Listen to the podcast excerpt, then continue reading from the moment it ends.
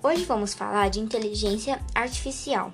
É um ramo de pesquisa da ciência da computação que busca, através de símbolos computacionais, construir mecanismos ou dispositivos que simulem a capacidade do ser humano de pensar, resolver problemas, ou seja, de ser inteligente.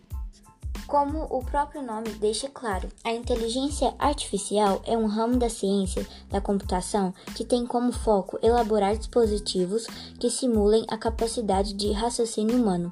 Isso se deve ao fato de que humanos não utilizam somente critérios lógicos de avaliação para resolver problemas.